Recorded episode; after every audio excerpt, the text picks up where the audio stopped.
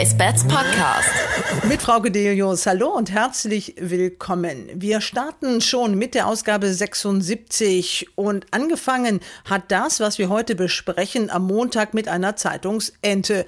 Denn was da in den Rhein-Ruhr-Nachrichten zu lesen war über die Planungsspiele rund um die Dortmunder Rennbahn, allerdings ohne Pferderennen, das hat sich hinterher alles als haltlos und als Planspiel wirklich erwiesen. Aber trotzdem war es für uns Anlass, mit Andreas Tietke zu reden, dem Präsidenten des Dortmunder Rennvereins. Denn der ist ja in vielen Bereichen des Galopprennsports außerordentlich fit und ausgesprochen gut informiert unterwegs. Und das sind die Themen im Race Bats Podcast.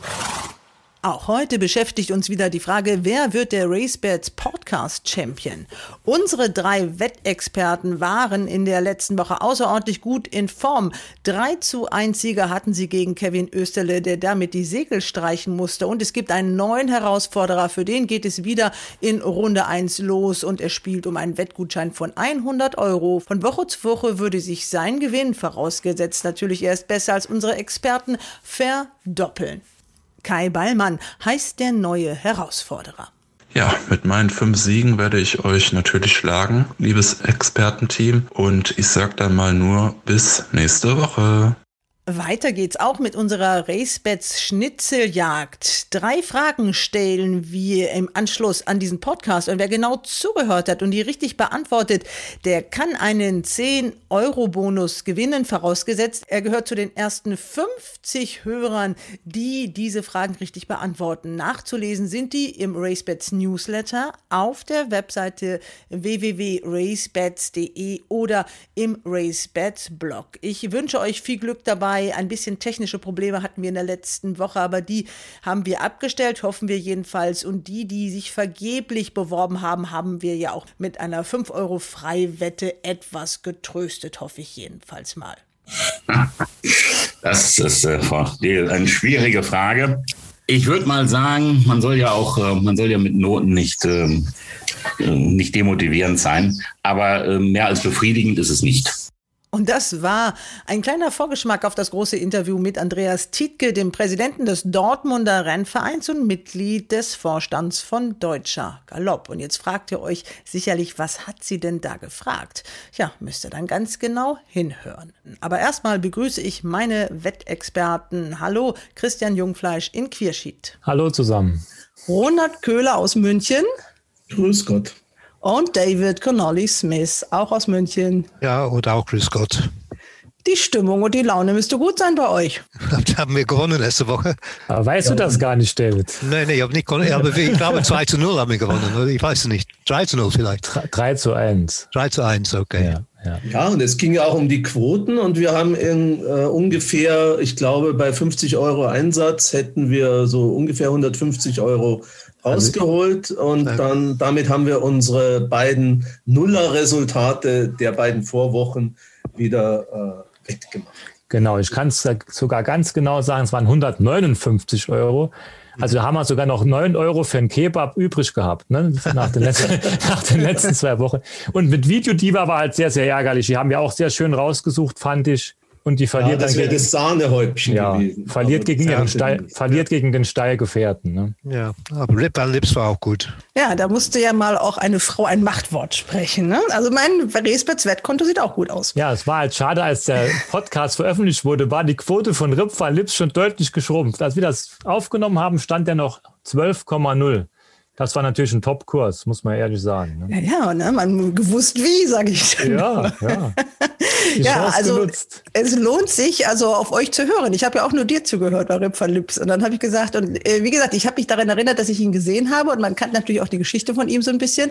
Und Subi hat ja auch wirklich einen Lauf. Und äh, auch Herr Lindemeyer jetzt vom Stall Lintec, zweiter Gruppesieger äh, in dieser noch jungen Saison. Also alle Achtung, kann man da nur sagen. Und dann äh, setzen wir natürlich auch fort unser Wettspiel Spiel den RaceBets Podcast Champion. Kevin Östele hat es wieder in die dritte Runde geschafft und kaum erschweren wir die Regeln etwas, dann kommt ihr so richtig zum Zuge. Also dann genauso wie beim ersten Wettkandidaten habt ihr also das Ruder rumgerissen. Das heißt, wir haben jetzt ähm, 200 Euro auf der Habenseite, die wir für einen sozialen Zweck spenden wollen.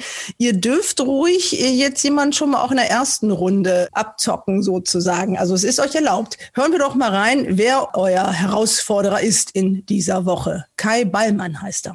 Hallo Frauke, hallo liebes Wettexpertenteam. Mein Name ist Kai Ballmann. Ich bin 31 Jahre alt und komme aus Korschenbruch.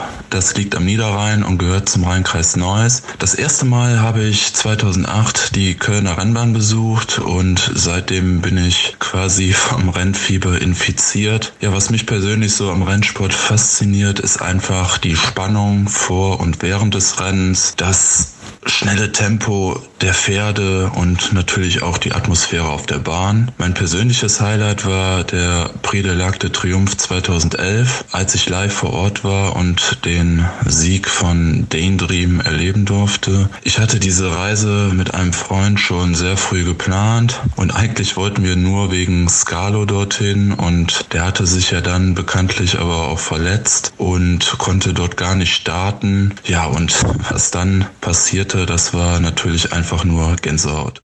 Ja, aber bevor wir äh, zu diesem Wettspiel kommen, wollen wir uns noch mal ein bisschen unterhalten, was so im Lauf der Woche passiert ist. Äh, Jimmy Clark hat es gesagt. Äh, der Henk Rewe, der gibt der Sunny Queen bestimmt eine Nennung für den Arc. Recht hat er gehabt. Ja, sieben Pferde aus Deutschland im Training wurden genannt, darunter auch Sunny Queen. Natürlich ja. auch Torquator Tasso, das ist klar. Äh, seid ihr schlauer geworden in Dortmund in Sachen Derby? Derby-Kandidaten war da in meinen Augen keiner zu sehen, wenn man ehrlich ist. Aber dieses Pferd von Fink, das war wohl eine Stute, ne, die gewonnen hat. Ja, das stimmt, aber das war 1400 ja. Meter. Ne? Ja, also für, ja. für, die Diana ist auch noch ein weiter Weg dahin. Ja, Dortmund ist auch unser Thema. Dortmund war Anfang der Woche in der Presse, in der Dortmunder Presse.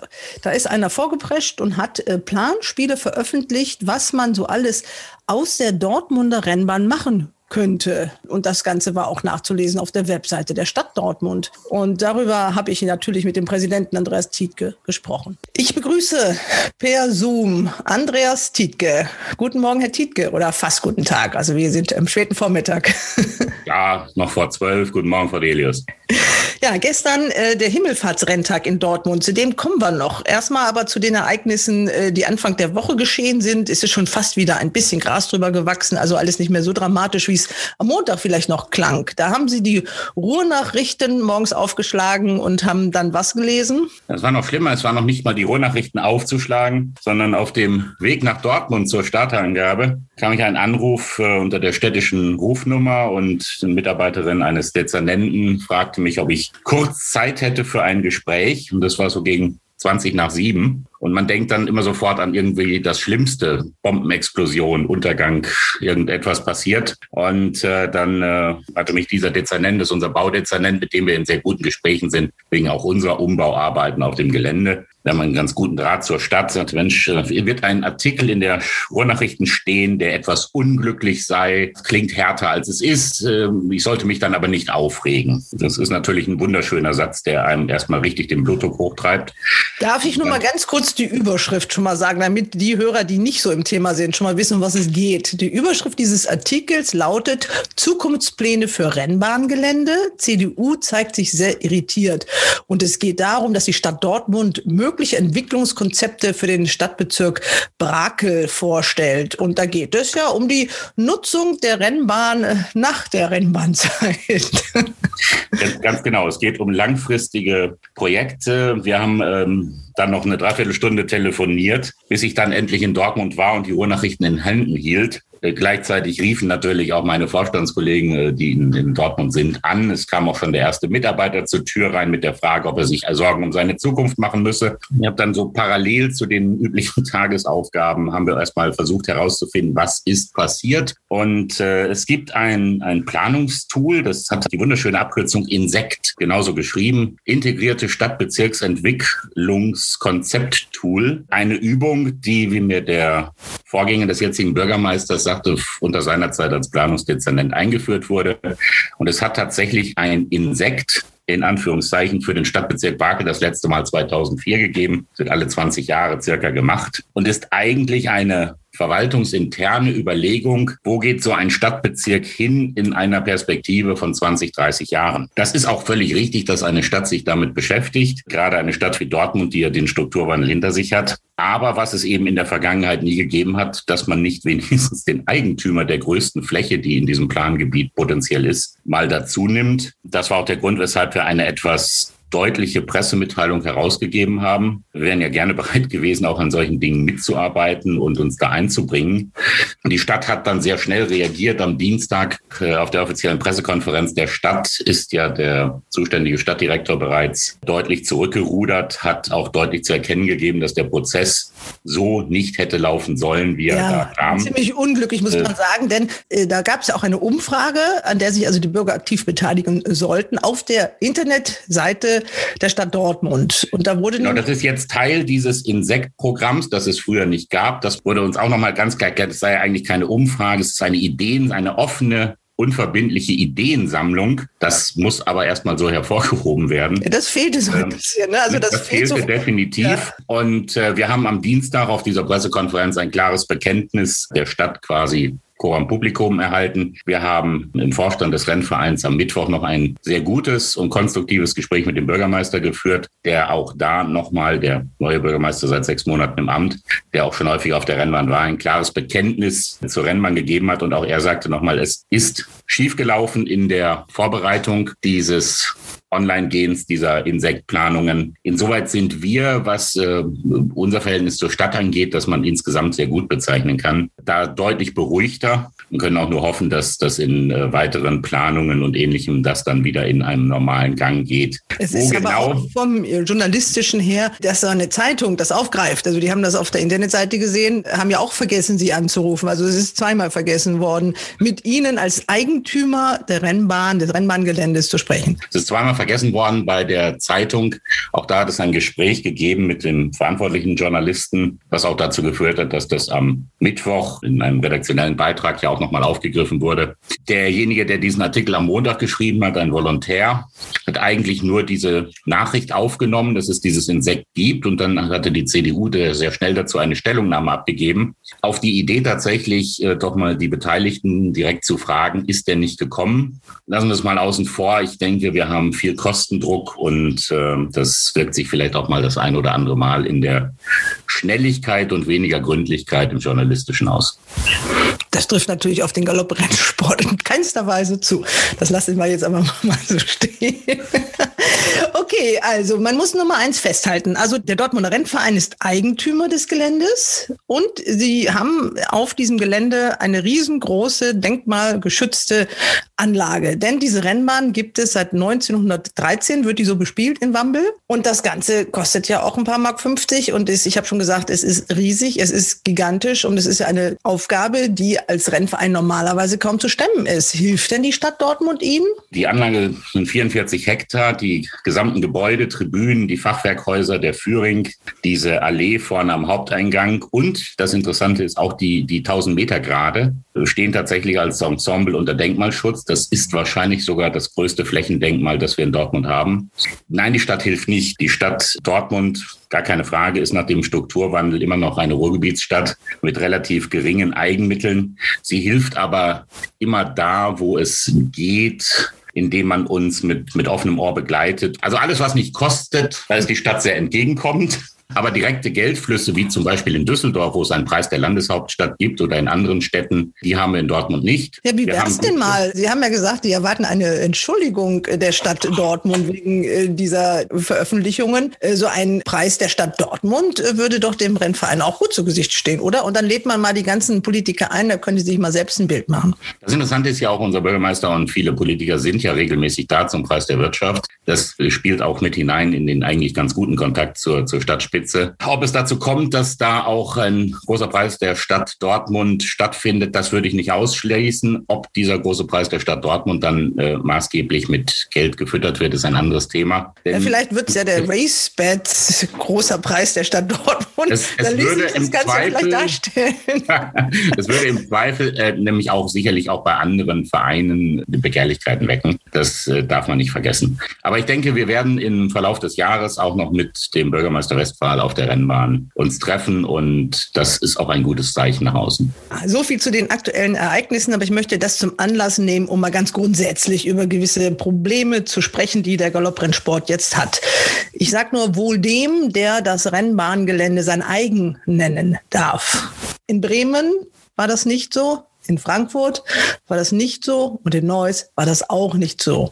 Mit dem Ergebnis, dass es auf diesen drei Rennbahnen keine Pferderennen mehr gibt. Bremen vielleicht noch mit einem ganz kleinen Hoffnungsschimmer. Es scheint so zu sein, als ob der Galopprennsport oder gerade diese Gelände ja sehr viel Begehrlichkeiten wecken. Also das sind oft wunderschöne große Areale. Wir wissen alle, es äh, herrscht Mangel an Bauland, wobei so einfach kann man ja immer doch auf diesen Geländen wieder gar nicht bauen. Und der Galopprennsport scheint da ziemlich äh, ich sag mal, keine Lobby mehr zu haben. Zunehmend keine Lobby. Wie sehen Sie das? Das ist die Frage nach der, der Lobby. Wir haben natürlich, äh, Gelsenkirchen haben Sie vergessen, das war die erste Rennbahn, große Rennbahn, die ja wirklich in einer konzertierten Aktion damals zwischen Stadt, städtischen Baugesellschaften und ähnlichem in die Wohnraumnutzung überführt wurde. Ich glaube, die Begehrlichkeiten sind überall da, weil wir haben äh, ein, ein, ein Problem, dass wir in den Städten zum Teil zu wenig Wohnraum haben und die Rennbahnen liegen natürlich häufig sehr zentral. Wenn man an Köln-Weidenpesch oder auch Dortmund denkt, die Rennbahnen liegen mitten im Stadtgebiet,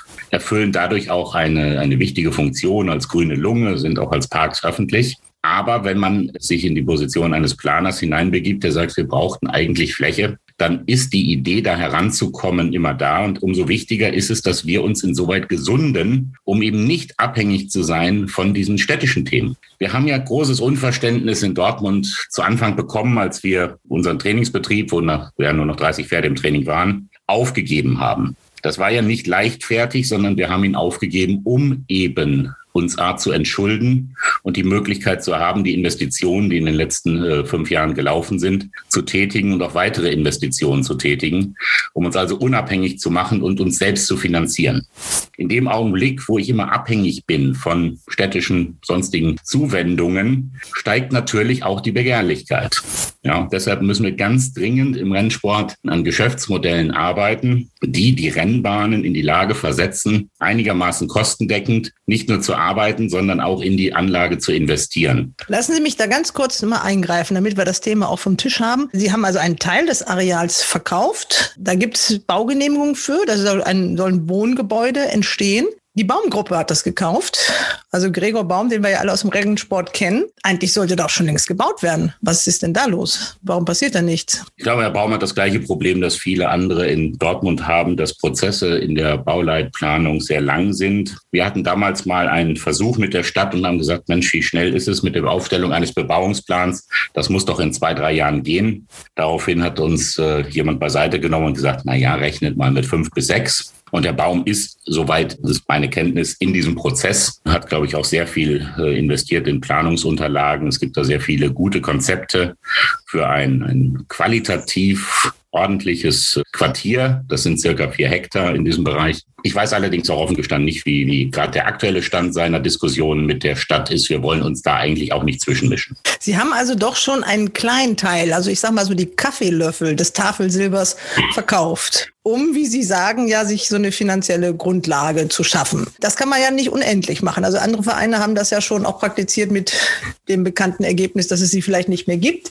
Ähm, wie, Sie haben jetzt, äh, Sie waren auf dem Weg dahin. Äh, wie kann man denn wirtschaftlich arbeiten in diesen Zeiten? Jetzt kommen wir erstmal auch zu diesen Corona-Zeiten. Wie sehen Sie den Status quo? Noch mit einem halbwegs blauen Auge davongekommen. Gilt das für den deutschen Galopprennsport? Ich glaube, wir können ganz glücklich sein, dass wir im letzten Jahr, was den äh, Kernbereich Rennen angeht, auch und insbesondere durch das große Zugeständnis der Besitzer und Züchter so weit gekommen sind. Immerhin laufen wir jetzt seit im Prinzip zwölf Monaten fast für halbe Rennpreise. Bei weiterhin gleichbleibenden Kosten, dass überhaupt noch so viele Pferde im Training sind, ist ein Wunder. Und da muss man jedem dankbar sein, der das mitmacht. Was die Rennbahn äh, im Rennbetrieb angeht, haben uns letztes Jahr, aber auch jetzt eben Buchmacher wie Racebets, wie Wetstar deutlich unterstützt. Am Ende fehlt, macht Wetstar, jeder Renntag. haben Sie gerade gesagt, Buchmacher wie Wetstar.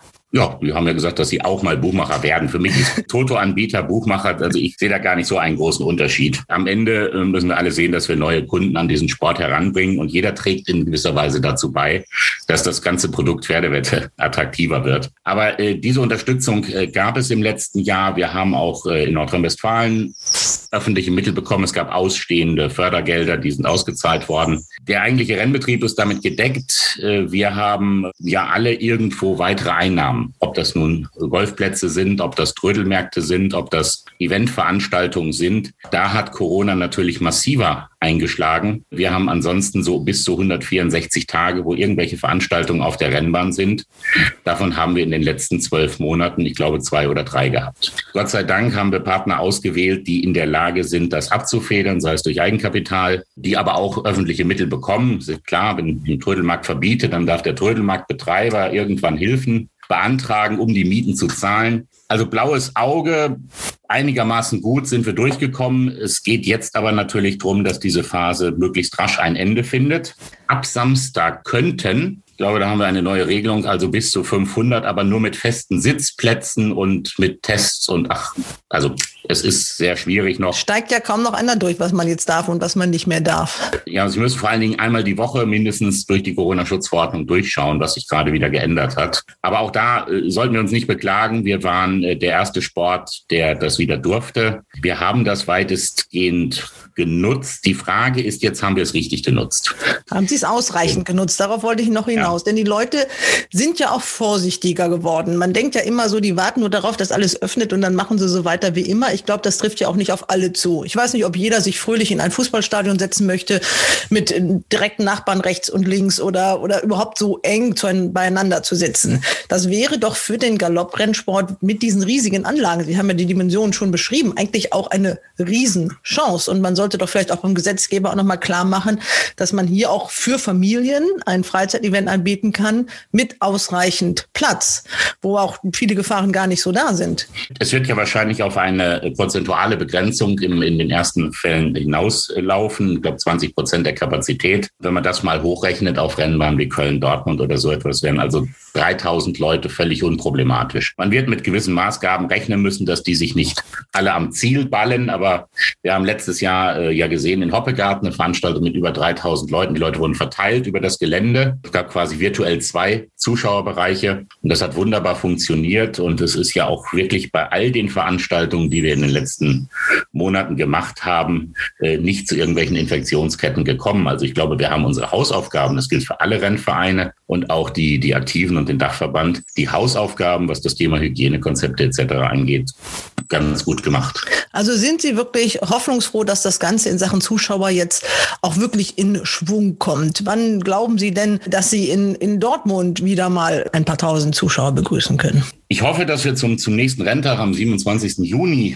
zumindest mal in der Größenordnung um 1000 haben können. Das werden wir jetzt auch besprechen mit dem Land und mit äh, der, der Stadt Dortmund als letztendlich dann verantwortliche Aufsichtsbehörde. Und eigentlich ist meine Hoffnung, dass wir in Richtung September, Oktober zu unseren Renntagen zumindest mit 3000, vielleicht auch mit 5000 Zuschauern rechnen können. Wir müssen aber, glaube ich, eines noch sehen. Die Zuschauer wieder auf die Bahn zu bekommen, hilft.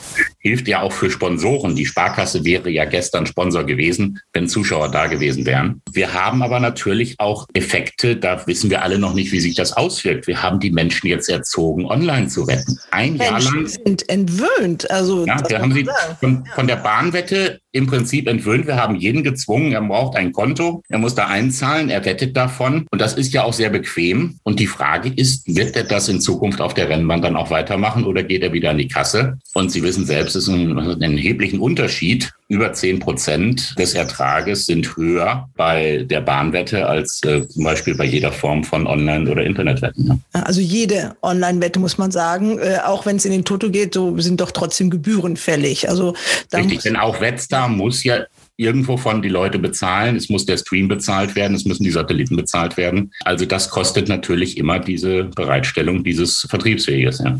Da frage ich Sie doch mal, Sie sind ja auch im Vorstand von Deutscher Galopp, also insofern müssten Sie damit vertraut sein. Was ist eigentlich mit diesem Smart Turf geworden?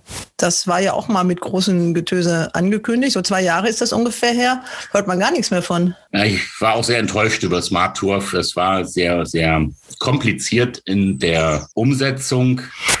Also und wie die Corona-App so ähnlich. In der Umsetzung und äh, auch in der Promotion. Also letztendlich äh, macht so etwas, glaube ich, nur Sinn, wenn ich an großen Renntagen, wenn sich eine Schlange äh, an dem Schalter bildet, auf die Menschen, die hinten in der Schlange geht, zugehe und sage, ihr braucht nie wieder zu warten, ihr müsst einmal Geld einzahlen. Das ganze System muss aber sehr viel einfacher sein ob Smartturf noch eine Zukunft hat, wo jetzt ja auch äh, mobiles Internet so verfügbar ist und jeder hat eine Flatrate, brauche ich da noch eigene WLAN-Netze, die mich dann wieder beschränken in dem, was ich tue. Die Leute wollen ja von der Rennbahn ihre Facebook-Posts machen, ihre Instagram-Bilder hochladen. Wenn sie in das Smartturf-Netz eingebunden sind, geht das zum Beispiel in der Zeit nicht. Ich glaube, die Idee an sich ist äh, nicht falsch, spart sicherlich auch irgendwann Geld, was die Kassen angeht, denn dieses ganze Bargeldhandling und auch das Personal wird teurer. Aber man muss dem vielleicht noch eine Chance geben, aber dann mit einem anderen Promotion-Vertriebskonzept. Promotion Marketing ist auch ein großes Thema, aber kommen wir erstmal noch jetzt zu Ihrem gestrigen Renntag. Normalerweise wäre das einer der Publikums oder der publikumsstärkste Renntag gewesen. Da steht man noch mit äh, einem weinenden Auge da im Führing und guckt sich um und guckt äh, in, ja, wie viel, wie viele Leute waren da in 300 Gesichter? Man schaut in 300 Gesichter ähm, und ansonsten hätten wir ungefähr eine halbe Stunde vor Öffnung der Tore äh, so 500, 600 Leute bereits vor den Toren gehabt, die darauf warten, dass sie reinkommen. Gerade die Familie mit den kleinen Kindern waren immer sehr früh da, um dieses riesige Kinderland, was die Sparkasse mit einem immensen finanziellen Aufwand dort aufbaut, auch zu nutzen nutzen. Das ist ja ein Familienfest der Sparkasse für ihre Kunden, an dem auch und insbesondere Rennen stattfinden. Da ist auch ein klares Commitment der Sparkasse, Gott sei Dank, auch für die Zukunft. Aber das war schon gerade bei dem schönen Wetter äh, mit einem äh, gewissen tränenden Auge, gar keine Frage. Das hat uns auch viel Geld gekostet. Das ist auch der Tag, an dem wir den meisten Bahnumsatz machen. Da kommen nicht die Leute und wetten 100 Euro Sieg auf irgendetwas, aber aus der Masse heraus. Die Frau steht mit den Kindern ein bisschen am Spielplatz und Vater äh, nutzt den Himmelfahrtstag und trinkt ein Bier und spielt vielleicht auch eine Wette dabei. Wir haben da sonst für Dortmunder Verhältnisse immer einen sehr hohen Bahnumsatz gehabt. Das war auch wirtschaftlich gestern natürlich spürbar. Das Geld fehlt. Wie war denn der Umsatz gestern? Ich habe die Zahlen noch gar nicht gesehen. Es waren am Ende rund 150.000 Euro. Wir haben ja festgestellt, RaceBets hatte technische Probleme, ja, dass die ersten Rennen ja gar keine Wetten durchgingen. Hat zumindest, das hilft Ihnen nicht, aber RaceBet hat zumindest die Kunden entschädigt. Ja, das, ist, das, das muss man jetzt nur mal an der Stelle mal erwähnen. Also äh, klar, technische Fehler passieren auf äh, allen Webseiten. Also jeder, der sowas betreibt, weiß das. Aber es ist natürlich dumm, wenn es dann während eines Renntages passiert. Das ist insoweit für den, für den Veranstalter Problem. Wir hatten auch ein paar kleinere Felder. Ich bin aber im Großen und Ganzen gar nicht so unzufrieden. Wir haben wenig Auslandsumsatz gehabt. Der hat im letzten Jahr die Zahlen teilweise sehr hoch getrieben. Das ist schön, weil der Pool dadurch größer wird. Aber die Ertragskraft dieses Auslandsumsatzes ist nicht allzu hoch. Wo kommt denn dieser Auslandsumsatz Umsatz überhaupt her? Da wird ja auch immer mit in die Umsatzzahlen, die dann veröffentlicht werden, mit reingerechnet. Also ist das dann Türkei und Amerika? Sind das? Das sind die Niederlande, das, das ist äh, Amerika, letztes Jahr sehr stark Amerika und äh, andere Vermittlungspartner, die die letzte hat. Ja. Vielleicht sieht man da auch einen Punkt, als wir letztes Jahr diese, diesen Peak hatten bei vielen Umsätzen. Das ist eine Analyse, die muss eigentlich Wetzda machen, aber ich würde es jetzt einfach mal so sehen. Wir haben angefangen im letzten Jahr im Mai zu Zeiten, wo teilweise Rennsport in Europa sehr eingeschränkt war und auch in den Vereinigten Vereinigten Staaten viele Rennbahnen gar nicht operativ waren. Wir sind jetzt wieder was die, äh, was das internationale Angebot angeht, ja auf dem Normalmaß. Wir haben in England ein völlig normales Programm, wir haben in Frankreich ein völlig normales Programm und auch in den USA sind bis zu 40 Rennbahnen jeden Tag. Das kann sich vielleicht auswirken auf die Bereitschaft, dann in ausländische Pools zu spielen. Ne? Also da sinken die Umsätze. Sie haben schon die Starterfelder angesprochen. Jetzt äh, gab es, ich drücke mich jetzt auch mal vorsichtig aus, beim gestrigen Renntag, Sie hatten acht Rennen, zwei Rennen, da hatten Sie auch einmal nur fünf Starter und einmal vier, wo man, wenn man die Ausschreibung sieht, auch sagen kann, na ja, viel mehr können da ja auch gar nicht kommen. Ist das wirklich geschickt gewählt? Hat man da die richtigen Ausschreibungen gemacht? Man hat ja, sollte eigentlich das Interesse haben, möglichst große Starterfelder zu haben. Ja, und das Interesse haben dann alle. Das hat auch heute Herr Baltus, das hat äh, Herr Ellerbacke am Samstag in Mülheim und das hat äh, Herr Baum in Hannover. Der Hintergrund, weshalb wir mal diese Extremdistanzrennen gemacht haben, 800 Meter und 3200, war, dass wir ja üblicherweise Himmelfahrt auch parallel zu Baden-Baden lagen. Magdeburg dann auch noch veranstaltet hat und haben gesagt, wir gehen mal in die Nische und bieten mal den Kunden, den Besitzern das an. Am Ende ist immer das Problem von Altersgewichtsrennen. Wir hätten in dem ersten Rennen drei Starter mehr gehabt. Die sind aber am Tag der Vorstarterangabe rausgegangen, weil sie gesagt haben, wenn Gangum läuft, hat es keinen Sinn. Auf der anderen Seite sich die Besitzer eigentlich an den Rennpreisen damit? Ich meine, manchmal suchen die auch verzweifelt nach Rennen für ihre Pferde. Ich nein, aber nein, das machen wir nicht. Äh, also die, der Rennpreis ist so gering in diesem Rennen mit 3000 Euro. Ich käme mir jetzt persönlich schäbig vor, wenn ich einen Besitzer anriefe und sagt, was was, ich lasse dein Rennen ausfallen, es sei denn, du zahlst den Rennpreis. Also das äh, habe ich in, in allen Bereichen gehasst äh, und das, das würden wir nicht so tun. Es ist ein Angebot, über diese Distanz zu gehen. Wie gesagt, es ist auch toll, so ein Pferd wie Gangum zu haben. Der hat ein zwei. War ja auch ein tolles Finish gestern, war ja spannend. Ein 22. Rennen gewonnen. Das ist ja auch Werbung für unseren Sport. Ja, das ist Werbung für unseren Sport. Gerade auch in Bezug auf die Leute, die mal sagen, das ist so eine Maschine, in der die Pferde alle nur kurzfristig verheizt werden. Ja, das äh, Gangum Potemkin im, im, im Listenrennen, das ja von seinem Rating her der ersten vier Pferde eigentlich auch in Gruppe 3 hätte sein können, auch mit zehn Jahren, das ist ganz toll. Wir haben äh, in diesem Rennen ja auch schon mal acht bis zehn Starter gehabt. Ich hoffe mal drauf, dass das wieder so wird. Wenn das dauerhaft nicht angenommen wird, dann würden wir sie wieder einstellen. Aber es ist eigentlich auch eine Idee gewesen, das mal zu entzerren, ein breiteres Angebot zu machen. Denn äh, bei vier Renntagen hintereinander, ja, irgendwann äh, nimmt man sich dann die Starter wechselseitig im Ausgleich vier über 1800 Meter auch weg. Trotzdem, Sie haben gesagt, und es ist ja auch so, die Zahl der Pferde im Training ist fast gleich geblieben. Trotzdem fragt man sich manchmal, wo sind die denn, die all diese Pferde? Also wir haben ja trotzdem weniger Rennen als in den Vorjahren. Ich glaube, wir haben jetzt deutlich mehr Rennen als im letzten Jahr. Ich glaube auch nicht, dass wir weniger Rennen haben, äh, unbedingt als in 19, denn Sie dürfen ja nicht vergessen, die Anzahl der Rennen pro Tag ist deutlich gestiegen. Nein, nein, doch, es ist schon, sind schon einige weniger. Es sind einige hundert weniger. Also ich kann jetzt die genaue Zahl nicht, nicht sagen. Könnte ich jetzt Herrn Schmanz anrufen, der weiß, dass wir aus der Pistole geschossen. Aber es waren schon mindestens, also 25 Prozent Rennen weniger in 2020 im Vergleich zu 2019. In, in 2020, aber jetzt in diesem Jahr, dadurch, dass wir natürlich auch kontinuierlich veranstalten konnten, äh, sind wir da eher wieder auf dem, auf dem Niveau der, der Vorjahre, auch durch diese Massiertheit jetzt. Wir haben ja im letzten Jahr nicht vier Tage hintereinander Rennen gehabt. Wo sind die Pferde? Das ist eine gute Frage. Ich glaube, dass gerade weil die Rennpreise so selektiv und, und gering sind, man sich zweimal überlegt, ob man läuft. Und dann kommt auch ein zweites dazu, gerade in den Altersgewichtsrennen, wenn sie da laufen und gewinnen 1500 Euro. Jetzt nehmen wir an, Sie sind ein niederländischer Besitzer. Dann gehen ja nicht nur die 10% Trainer, 5% Reiter und die diversen Fonds ab, sondern auch noch Steuern. Dann bleiben Ihnen irgendwie unter 1000 Euro. Und dann kriegen Sie im Zweifel drei, dreieinhalb Kilo drauf. Und damit ist das Pferd möglicherweise für die, die weiteren Starts, wenn er wieder zurückgeht in den Ausgleich oder so, sehr gehandicapt. Ich glaube, dass man dann sehr selektiv drüber nachdenkt. Da laufen wir nur, wenn wir wirklich gewinnen. Also einfach so durch den dritten, vierten Start mitzumachen, wenn man für den den, für den dritten Platz 300 Euro bekommt, ist sicherlich schwierig und deshalb müssen wir auch wieder zurück zu den normalen Rennpreisen.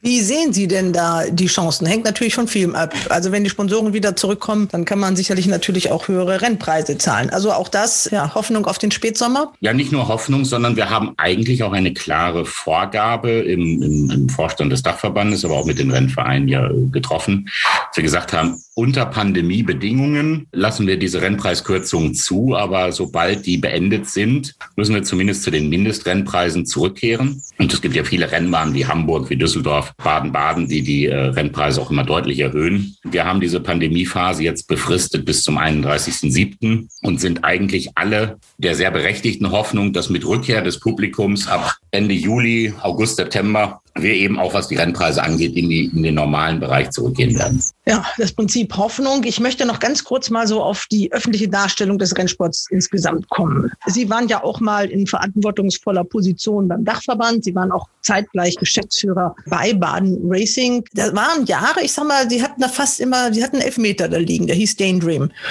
Also da haben Sie in den Pressespiegel geguckt und konnten sehr zufrieden sein, äh, weil natürlich alle darüber berichtet haben. Ist dieser Impuls aufgenommen worden? Ist es weitergegangen? Ich denke eher nein. Also ganz kurz eins, eins klarstellen. Äh, Baden-Baden, äh, meine Tätigkeit da war vor meiner Tätigkeit in Köln. Aber Dendream ist ein schönes Beispiel. Wir haben, als Dendream damals gewonnen hat, noch in der Nacht die Bildrechte gekauft, haben sie nach Deutschland gebracht und aus Sendern kostenlos zur Verfügung gestellt. Die wenigsten wissen das. da muss ich aber gleich eingreifen. Wir haben uns darüber schon mal unterhalten.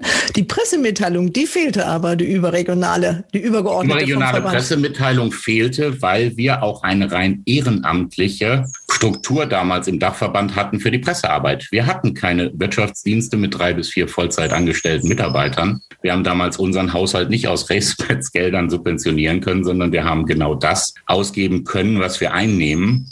Und äh, der Renntag war samstags und äh, wir haben dann ab Montag, äh, als alle wieder in Deutschland waren, die entsprechende Maschinerie hochgefahren.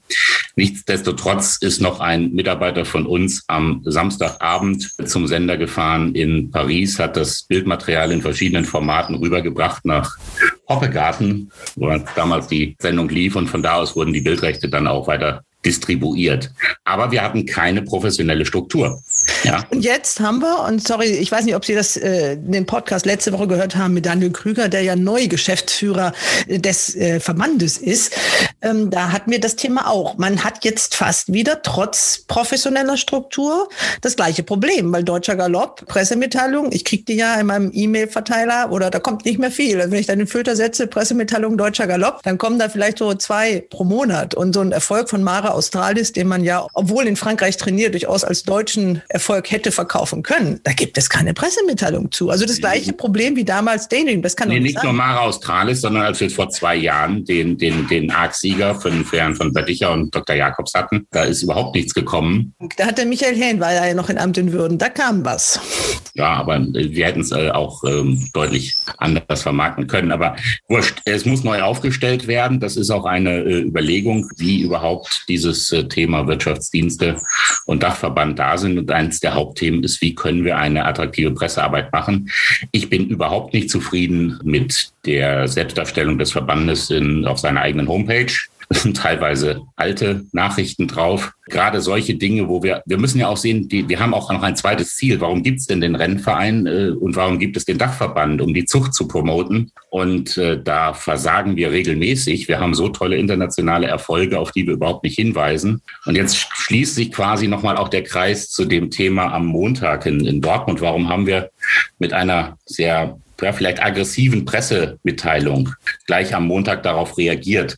Wir müssen vielleicht auch mal aus dieser Opferrolle heraus, uns mag keiner, sondern selbst viel mehr Eigeninitiative entwickeln, deutlicher herausgehen. Und äh, das kostet vielleicht auch einmal Geld. Aber wir haben es gemerkt, als wir im Jahr 2011, 12 ja um diesen Staatsvertrag gekämpft haben, dass wenn wir ordentliche, zur richtigen Zeit äh, veranlasste, substantiierte Meldungen rausgegeben haben, die auch in großer Breite abgedruckt wurden. Ja, da muss man aus sich herausgehen und einfach mal versuchen. Und wenn zehnmal etwas nicht gedruckt wird, dann trotzdem noch das elfte Mal schreiben. Ich glaube, da liegt auch noch ein ganz großes Potenzial. Artikel in der FAZ oder so etwas, die kommen ja zum Beispiel von Herrn Mühlfeit und anderen. Da haben wir schon einen gewissen Zugang, aber wir müssen eigentlich auch als Verband deutlicher werden.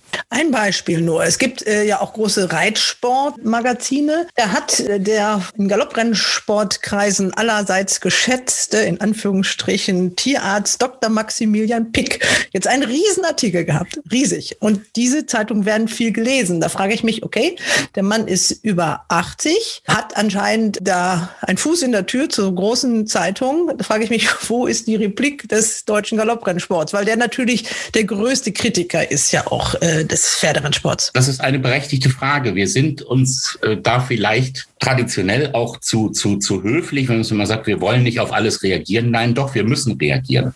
Und wir müssen auch mal sagen, das, was wir tun, tun wir aus voller Überzeugung, weil wir glauben, dass es gut ist. Wir glauben und wir sind uns sicher, dass unsere Pferde optimal aufgezogen trainiert werden, dass sie optimal tiermedizinisch betreut werden. Da muss man auch mal vollen Herzens hinterstehen und sagen, genau deshalb machen wir das. Und da muss man sich auch mal auseinandersetzen mit Herrn Dr. Pick, der ja seit 20 Jahren massive Kritik an der Haltung der Rennpferde, an den Rennen an sich, dem im Umgang mit den Pferden. Es gibt eigentlich nichts, was er wirklich gut findet. Aber vielleicht müssen wir auch mal neue Formate erfinden. Wir dürfen auch keine Angst vor den Kritikern haben. Ich hatte diese Diskussion, als es äh, mehrfach mit den, den Peter-Leuten ist es schwierig. Das sind ja keine Tierschützer nach eigenem Interesse, sondern Tierrechtler. Da ist es sehr schwierig, teilweise heranzukommen. Aber was spricht dagegen, zweimal im Jahr zu einem, einem klaren, offenen Symposium einzuladen, wo man alle mal beisammenholt und wir auch mit unseren guten, wir haben ja eine, eine ganz hervorragende tiermedizinische Betreuung. Wir haben mit der Frau Dr. Fenner eine hoch anerkannte, wirklich taffe äh, Dame, die bei uns den Tierschutz jetzt seit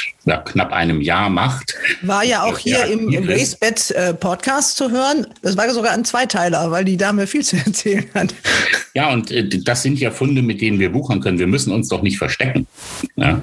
Und da müssen wir, glaube ich, deutlich äh, aktiver werden. Und das ist auch ein Punkt, den ich sehr positiv sehe jetzt bei Bayern Krüger. Er kennt diesen Sport, er liebt diesen Sport, er kennt ihn von der Pike auf an, war als Kind ja schon auf der Rennbahn, hat eine Lehre dazu gemacht. Da kommt das auch sehr viel glaubwürdiger und ich glaube, da hat das auch einen anderen Stellenwert. Das ist immer das Problem, wenn man Pressearbeit an Menschen auslagert. Ich sage das mal sehr vorsichtig, die entweder Agenturen sind oder nicht diesen Sport aus eigener Erfahrung haben. Der, der Rennsport hat sich ja mit diesem neuen Logo auch dieses, äh, diesen wunderschöne Subline mit Herzblut für Vollblut gegeben. Aber dieses Herzblut muss spürbar sein. Da muss man für brennen. Und ich glaube, dann kann man das auch rübergeben. Und deshalb bin ich da sehr froh, dass das bei Herrn Krüger jetzt äh, in ganz guten Händen ist. Er kennt sich, und das freut mich, das habe ich ihm ja auch direkt gesagt, ja auch in den sozialen Medien aus. Also die Kombination gab es auf diesem Posten ja auch immer eher selten. Also das war, wenn dann auch oft sehr traditionell verhaftet. Und nur die Fachpresse bringt einen ja auch nicht weiter. Also die hat ihre Berechtigung, aber man muss den Rennsport auch noch anders verkaufen.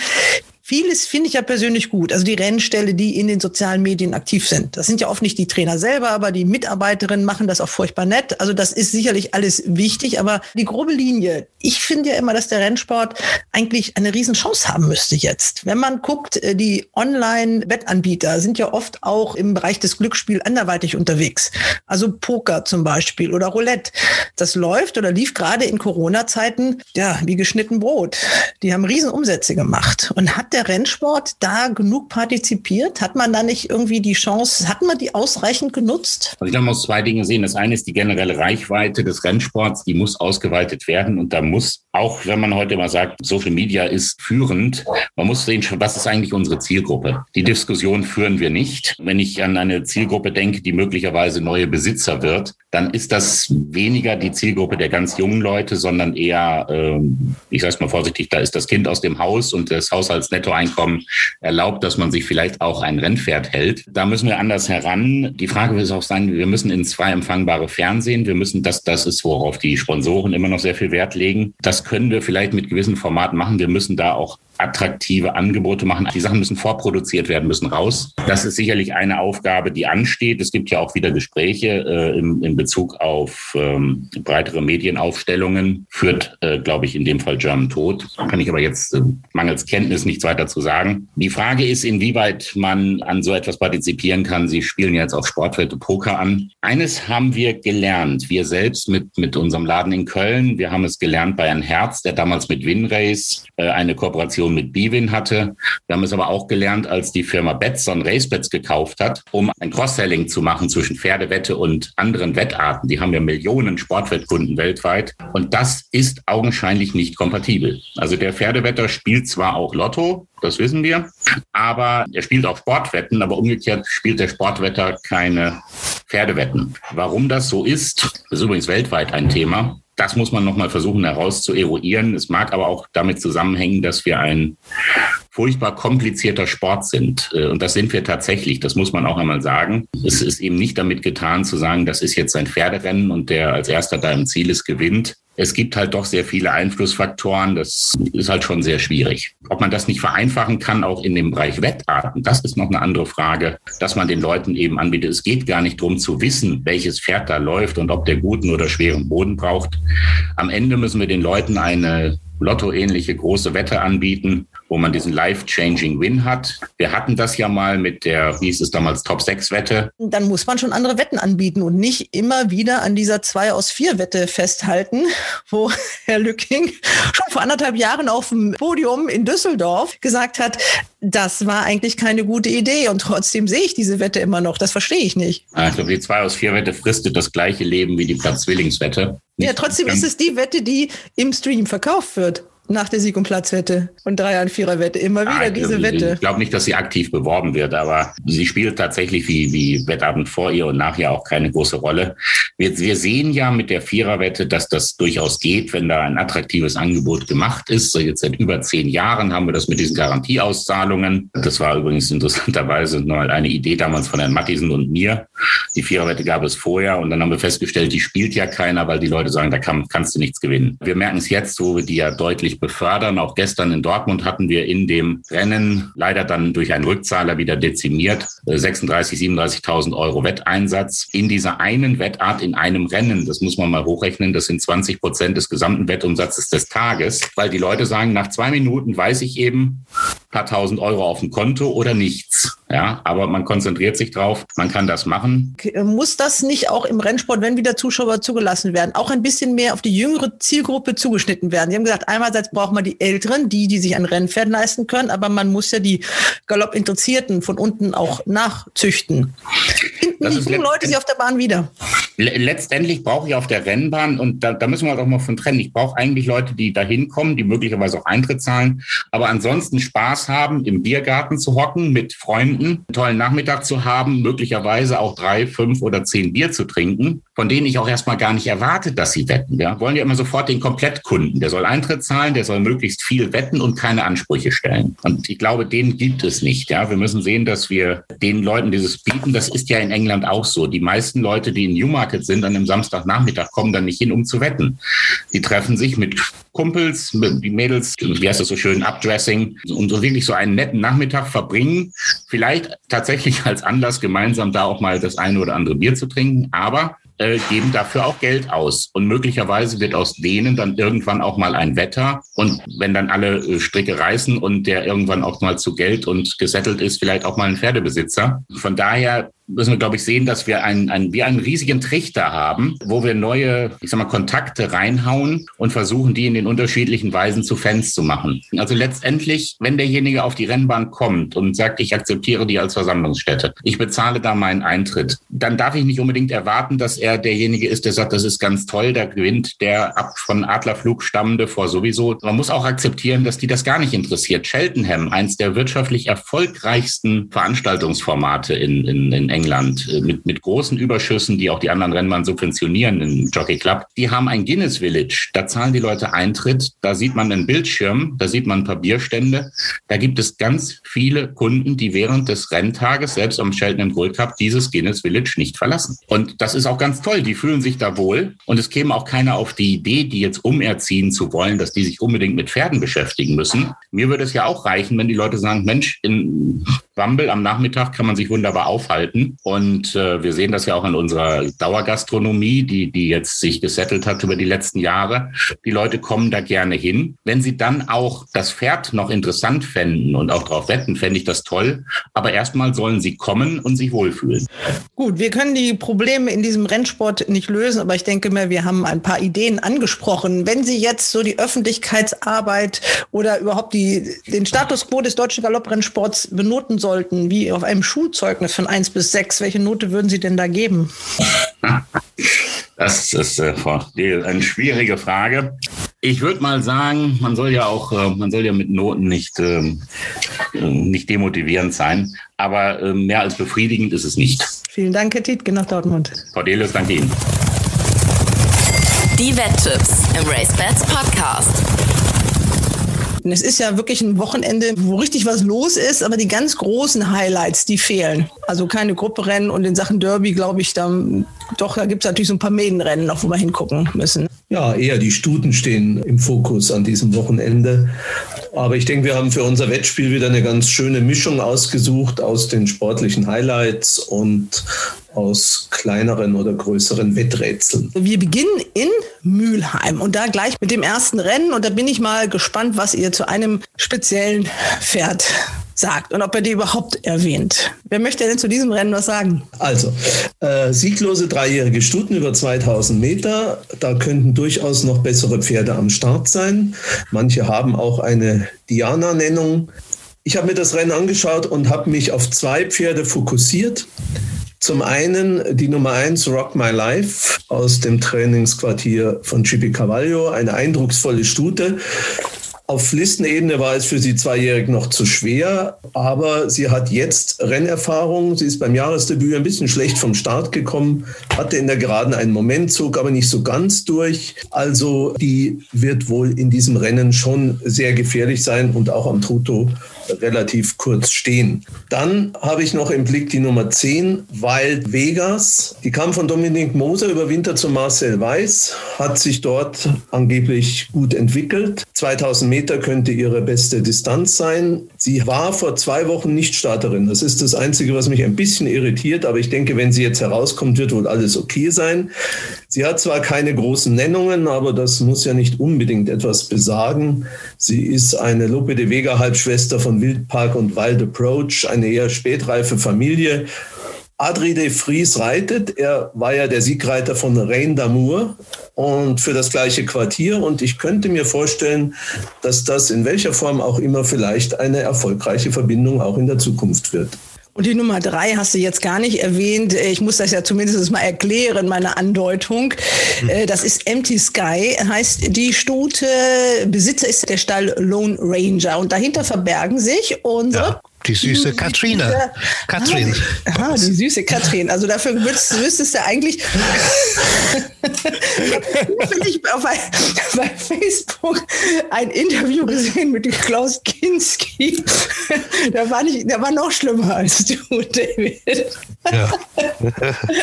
Die süße Katrin. Also die süße Katrin, ich hoffe, die hört das nicht oder auch da, weiß ich nicht, aber ich glaube, die kann das vertragen. Und Jimmy Clark, der süße Jimmy Clark, die beiden zusammen mit mit Mark Quambusch und ich weiß nicht, ob da noch jemand dabei ist. Also eine Besitzergemeinschaft, die große Hoffnung hat. Auch Empty Sky hat noch eine Nennung für den 163. Henkelpreis der Diana. Aber die Trauben hängen hoch. Das wird schwierig. Christian, kannst du der Stute ein bisschen was abgewinnen? Ich kann zu der Stute gerne was sagen und auch gerne auch was Nettes. also beim ersten Start, Katten hat mich auch extra gebeten, das Rennen mal genau anzuschauen. Beim ersten Start hat man, wie man so gut sagt, der Stute nur die Bahn gezeigt. Also die ist da mit Samthandschuhen wurde die geritten, ist da sehr behutsam um den Kurs gebracht worden und hat am Schluss noch einige Pferde überholt. Sie war immerhin Sechste von elf. Das könnte schlechter sein. Und die weitere Distanz kommt ja auch entgegen. Also die wird schon besser laufen. Aber vom Gefühl her würde ich sagen, dieses Rennen ist ein bisschen besser besetzt als das Rennen in Hannover. Aber ich, ich kann mir schon vorstellen, wenn es mit ein bisschen Glück kannst, vielleicht Geld verdienen. Das ist ja auch schon mal was Schönes. Ne? Weil so eine ja. Diana-Nennung ist auch ganz schön teuer. Das stimmt, das stimmt, ja. Aber insgesamt, ich bin ich warte immer mittwochs, wenn unser Programmdirektor, ich nenne es jetzt mal einfach so, Ronald, die Rennen aussucht, was er wieder Schönes ausgesucht hat. Das Stutenrennen hier, es fällt mir immer schwer, Tipps zu geben, wenn da so viele Debütanten mit drin sind, muss ich sagen, also die Pferde sind noch nie gelaufen, hat man nie gesehen. Und das ist auch im Vorfeld immer schwierig, die einzuschätzen. Ich bin zwar jetzt kein Freund davon, wenn ich, dass ich die Pferde immer unbedingt sehen muss, aber gerade bei Dreijährigen macht es schon manchmal was aus, wenn man die Pferde im Führung sieht. Und das ja, finde ich immer ein bisschen schwierig. Mich wundert es jetzt, dass der Ronald jetzt nur die Nummer 10 Wild Vegas genannt hat, weil die hat keine bessere Nennung, wie du gesagt hast. Und das wundert mich schon.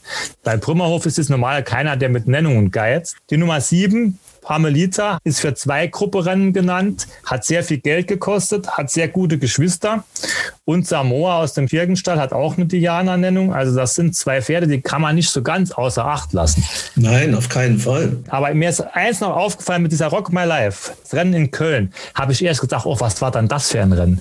Ich habe auch selten so ein dreijährigen Rennen gesehen, wo die Abstände so gering waren. Die waren sehr, sehr dicht zusammen und man hat eigentlich gedacht, oh, irgendwie merkwürdiges Rennen. Der zweite in den Rennen hat eine Quote von 74 70,1. Aber Normfliegerin hat in Dortmund gewonnen, also hat die Form aufgewertet. Und auch dieser Gedöns ist in einem Handicap für Dreijährige mit einem hohen Gewicht sehr, sehr gut gelaufen. Also die Form, die ist, die ist besser, als sie auf den ersten Blick aussieht. Und die ganzen Debütanten kann man halt schwer einschätzen. Also vom Gefühl her würde ich dann eher mit Rock My Life gehen, aber sieben, acht sind für mich harte Gegner und eventuell auch die zehn. David, jetzt komm du bitte nicht noch mit ganz neuen Pferden um die Ecke. Nein, nein, nein, ich bin nicht einverstanden mit Rock My Life. Ich mag auch die Abstammung. Duke Dogs Jury macht gute Stehren, vor allem gute Stuten.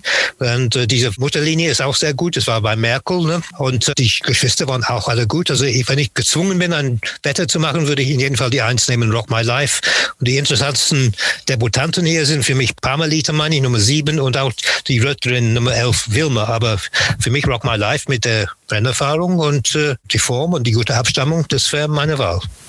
Also, einverstanden alle? Dann nehmen wir die 101 in Mülheim und hören mal, was euer Herausforderer, der Kai Ballmann, ausgesucht hat. Im ersten Rennen in Mülheim, dem Preis der Sportwelt über 2000 Meter, läuft mit der Startnummer 7 Parmelita, eine rechte Schwester von Palang, die ja sehr erfolgreich war bzw. noch ist. Allerdings entscheide ich mich für die Startnummer 8 Samoa aus dem Stall von Peter Schürgen. Die Debütantin hat den Champion im Sattel und sollte meiner Meinung nach auch gleich punkten können.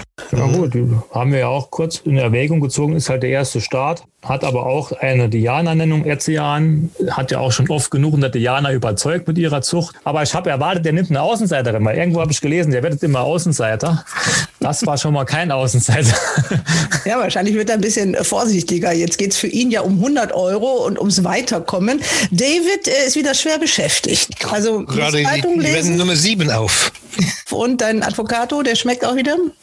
Sehr gut, ja. Ja, der wunderbar. kriegt, den kriegt er immer nicht passend zur Aufzeichnung, kriegt er den nämlich immer gebracht. Also David, du bist in Form für das siebte Rennen. Willst du vielleicht gleich mal anfangen? Gut, das siebte Rennen ist eine Auszeit 3, über 1500 Meter, fast die Meile. Auszeit 3 sind für mich die schwierigsten Rennen überhaupt zu tippen, weil es gibt fast keine Streiche wie man Auszeit 4 und Auszeit 2 hat man meistens gute Formen zur Hand, aber dieses Rennen ist auch sehr, sehr offen. Der Sportwelt-Tipp äh, bin ich nicht ganz überzeugt. Das ist äh, Kongo, hat zwar sehr leicht gewonnen das letzte Mal, aber das Rennen war, glaube ich, nicht so gut besetzt und äh, diesmal muss er gegen erfahrene Handicapper antreten. Ich habe drei Pferde ausgesucht. 1500 Meter, äh, das ist schon in, in Mülheim eine längere Strecke. Man muss gut stehen können und ich, deshalb lasse ich die Sprinter weg wie Circus Kind oder Mr. Gent oder auch äh, Score. Und ich habe drei Pferde ausgesucht. Marciane von Uwe Schwinn, Leon Wolf, der Jockey, vier Kilo erlaubt. Sehr, sehr gute Form. Allerdings eine Debutantin auf dieser Bahn, eine sechsjährige Stute, aber sehr beständig. Dann die Nummer zwei, Baron Maison mit unserer Freundin Sibylle Vogt im Sattel. Eine ausgesprochene Bahnspezialistin, die immer gut läuft in Mülheim und auch wahrscheinlich weichen Boden kriegt, die sie auch braucht. Und das dritte wäre äh, Luxor, Fragezeichen. Luxor war, das letzte Mal kam er sehr schlecht vom Start. Aldrich Rees reitet wieder für den belgischen Stall. Wenn er schlecht vom Start kommt, äh, natürlich hat er wahrscheinlich keine Chance über diese Strecke. Und deshalb bin ich ein bisschen skeptisch, weil manchmal pass passiert es ja bei dem gleichen Wett öfters. Also mein erster Mumm ist Baron Maison mit Sibylle Vogt. Ist immer ein Zufall oder auch nicht. Ne? Also bei David kann man immer genau gucken, wer sitzt erstmal im Sattel. Das ist ganz wichtig. Ne? Da guckst du immer hin. Sibylle ist mein Lieblingsjockey natürlich. Ja, ganz klar. Das haben wir schon gemerkt, David, ob das glaubst du oder nicht. Ronald, was hast du dazu? Naja, Baron Mason ist ja auch ein Lieblingspferd äh, von mir. Allerdings, ich bin schon ein bisschen skeptisch, weil das ist wirklich jetzt auch eine Frage, wie der Boden wird. Ich glaube, dass Baron Mason eigentlich nur eine Chance hat, wenn der Boden wirklich sehr weich ist. Und obwohl er etwas Nachlass bekommen hat, sind die 62,5 Kilo, die Sibylle Vogt da auswiegen muss, natürlich auch ein Wort. Also deswegen, ja, bin ich so ein, ein bisschen skeptisch. Aber vielleicht hat der Christian ja eine gute Idee, weil ich könnte jetzt noch einen anderen ins Feld führen, aber dann wird es ja völlig äh, uferlos. Also ich habe mir nämlich die Nummer 11 Seeadler noch angeschaut. Der ist über Winter kastriert worden, ist ein siegloser Vierjähriger, dafür ist die Marke nicht gerade niedrig. Aber das Jahresdebüt war gar nicht so schlecht von ihm und er hat anderthalb Kilo Nachlass bekommen. Der kam zum Schluss gut in Schwung. Die 1500 Meter könnten vielleicht sogar besser passen, aber ja, es ist ein Rätsel. Aber der Christian hat jetzt bestimmt eine ganz gute Idee. Äh, Und ich halte übrigens den Score auch über 1500 Meter nicht unbedingt für chancenlos. Das sehe ich genauso, Ronald. Also ich habe zwei Pferde angekreuzt, die ich wetten kann. Das ist die Nummer 6 Score weil der ist über 1400 Meter schon gut gelaufen, der kommt immer mit Speed. Ich kann mir nicht vorstellen, dass er jetzt an den 100 Metern scheitert. Und Marciana, weil sie halt sehr, sehr formbeständig ist, habe ich mir auch angekreuzt. Baron Mason, der war zuletzt hinter dem halben Feld von heute. Das Wetter ist nicht großartig anders, kann ich mir ehrlich gesagt nicht vorstellen. Luxor, wie David schon gesagt hat, der ist zweimal schlecht abgesprungen. Der war zuletzt sogar Favorit. Das ist auch so ein Pferd, der wird irgendwann mal aus dem Nest fallen, wie so ein Affe ab und zu mal rausfällt. Aber ich kann kein Pferd wetten, das ständig am Start hängen bleibt. Also für mich entscheidet sich zwischen sechs und sieben, also zwischen Marciana und Score. Das sind so ein bisschen meine beiden Pferde. Und der David war ja auch eher bei Marciana und du bist ja auch ein Marciana-Freund eigentlich, wenn ich mich nicht täusche, Ronald. Ja, wobei ich meine, die Marciana, die läuft jetzt wirklich seit Monaten gut. Also ähm, ich bin auch eher ein Freund von Pferden, die dann im Frühjahr eigentlich frisch rauskommen. Also klar, die letzte Form war wieder sehr gut von Marciana. Bei Score ist das Einzige, was mich stört, die Startbox 11 da außen. Der, der Martin Seidel muss den dann schon irgendwo verstecken, weil sonst geht es nicht über 1500 Meter. Aber zwischen den beiden Pferden würde ich eher zu Score tendieren als zu Marciana. Na gut, dann, dann, dann überstimmen wir mal den David. Okay. Also Score, also Score wird's in diesem Rennen, was hier racebets.com Rennen heißt. Das ist ein Übermittlungsfehler. Also ich wollte mal sagen, also wer die Seite besucht, aus Deutschland, der sollte über racebets.de gehen und so sollte dieses Rennen auch heißen. Aha. Aber jetzt hat sich äh, der Fehler etabliert und steht dann wohl auch äh, im Rennprogramm. Aber äh, es ist, sollte das Race bets. Äh, nicht kommen.de Rennen heißen. Das klingt natürlich auch wieder nicht so gut.